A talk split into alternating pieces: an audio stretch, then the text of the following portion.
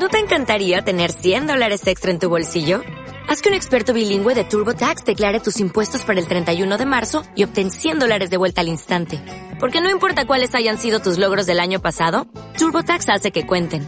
Obtén 100 dólares de vuelta y tus impuestos con 100% de precisión. Solo con Intuit TurboTax. Debes declarar para el 31 de marzo. Crédito solo aplicable al costo de la presentación federal con TurboTax Full Service. Oferta sujeta a cambios o cancelación en cualquier momento. Muchas veces comete injusticia el que nada hace, no solo el que hace algo. Marco Aurelio. Hola estoico, hola estoica, soy Pepe García y estás escuchando el podcast de El Estoico, el podcast de estoicismo en español en el que vamos a hablar de estoicismo, de figuras estoicas y de ejercicios que puedes poner en práctica desde ya para mejorar tu vida. ¡Arrancamos! Quiero darte la bienvenida a este tercer episodio de El Estoico.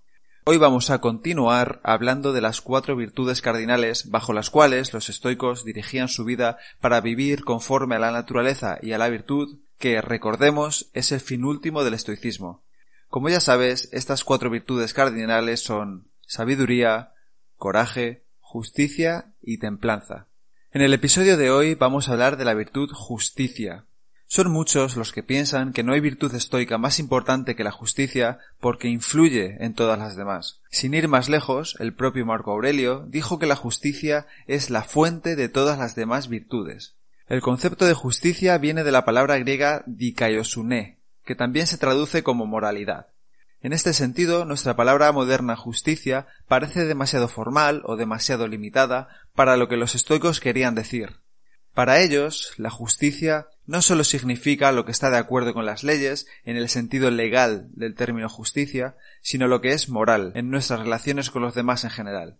Por tanto, en el pasado, a menudo se ha traducido más ampliamente como moralidad, y algunos autores modernos simplemente se refieren a ella como una virtud social o una virtud moral. Por tanto, si la virtud es la justicia, su opuesto, el vicio, ocurre cuando somos injustos o hacemos daño moral a otra persona.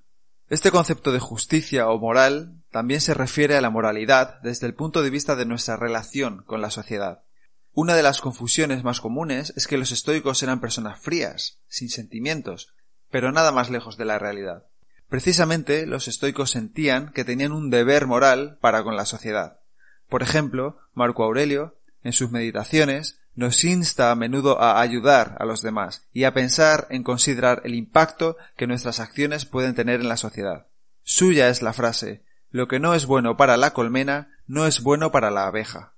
Para entender la diferencia entre la justicia y la sabiduría práctica que vimos en el episodio anterior, podemos ver la justicia en gran medida como la sabiduría aplicada a nuestras acciones, particularmente en relación con otras personas individualmente o con la sociedad en general vamos a ver un ejercicio para entrenar la justicia en la vida cotidiana. Si entendemos, por tanto, justicia o moralidad como hacer el bien y no el mal, cuando te enfrentes a una decisión, piensa, de todas las opciones posibles que tengo ante mí, ¿cuál es la más justa o moral? ¿Qué haría una persona justa? Piensa en una persona que admires y la consideres justa o moral. ¿Qué haría esa persona? Muchas veces nos engañamos a nosotros mismos porque cuando estamos solos y no nos ve nadie, podemos hacer cosas que normalmente no haríamos en público. No pasa nada si no tiene repercusiones más allá del momento. No estoy sugiriendo que nos castiguemos siempre. Pero si esa acción, aparentemente inocente, esconde detrás los motivos equivocados, o puede tener consecuencias más allá del momento, está bien plantearse una serie de preguntas que lleguen al origen de esa decisión. ¿Harías lo mismo si alguien te estuviese viendo? Entonces, ¿por qué lo haces cuando nadie te ve? Como dice Naval Ravikant, no hagas cosas que sabes que están moralmente mal, no porque alguien esté mirando, sino porque tú estás mirando. La autoestima es simplemente la reputación que tienes contigo mismo. Tú siempre lo sabrás. Una clave que he descubierto y que funciona muy bien para mí es preguntarme ¿qué haría si alguien a quien quiero me estuviese viendo? Si esa persona supiera, ¿se sentiría orgullosa de mí? Aquí van algunos ejemplos. Vas a tirar la basura y el contenedor de los plásticos está un poco más lejos, y no te apetece llevar todas las bolsas con plásticos hasta allí. Total, no te va a ver nadie y por una vez no pasa nada. ¿Qué harías si tu mujer o marido, con el que acordaste reciclar, te estuviera viendo? Tienes un blog sobre entrenamiento físico y nutrición en el que hablas de cómo entrenar, qué comer, etc.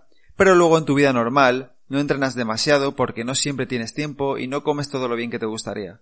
¿Qué pensaría un lector o una lectora tuya si lo supiese? Te has comprometido con tu pareja a hacer ejercicio tres días por semana. Por cada semana que no hagas ejercicio tres días, tienes que meter cinco euros en una hucha. Pero ahora tu pareja se encuentra fuera por un viaje de negocios y esta semana no has cumplido tu compromiso de hacer ejercicio tres días. ¿Metes los cinco euros en la hucha o le dices que has cumplido con lo pactado? Piénsalo bien, porque detrás de esas decisiones aparentemente sin importancia, pueden ocultarse una serie de problemas que tarde o temprano saldrán a la superficie. Parafraseando nuevamente a Marco Aurelio, en cada acción, pregúntate, ¿cómo es esta respecto a mí? ¿No me arrepentiré después de hacerla? Justicia, moralidad. Por encima de cualquier otra cosa, esto es lo que los estoicos adoraban más, hacer lo correcto. Y hasta aquí el episodio de hoy. Espero que te haya gustado y que lo pongas en práctica. Si quieres ayudarme a que el podcast del estoico crezca y pueda ayudar a más gente, te animo a suscribirte y recomendarlo en la plataforma de podcast que utilices, en redes sociales o mejor aún a tus amigos. Y si quieres mandarme alguna idea o quieres que hable de algo en especial, puedes contactarme a elestoico.com gmail.com o en cualquiera de mis perfiles de redes sociales, arroba elestoicoesp. Nada más por hoy. Muchísimas gracias por estar ahí y hasta la próxima.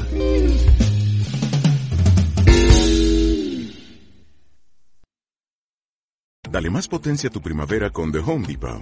Obtén una potencia similar a la de la gasolina para podar, recortar y soplar con el sistema OnePlus de 18 voltios de Ryobi desde solo 89 dólares. Potencia para podar un tercio de un acre con una carga. Potencia para recortar el césped que dura hasta dos horas.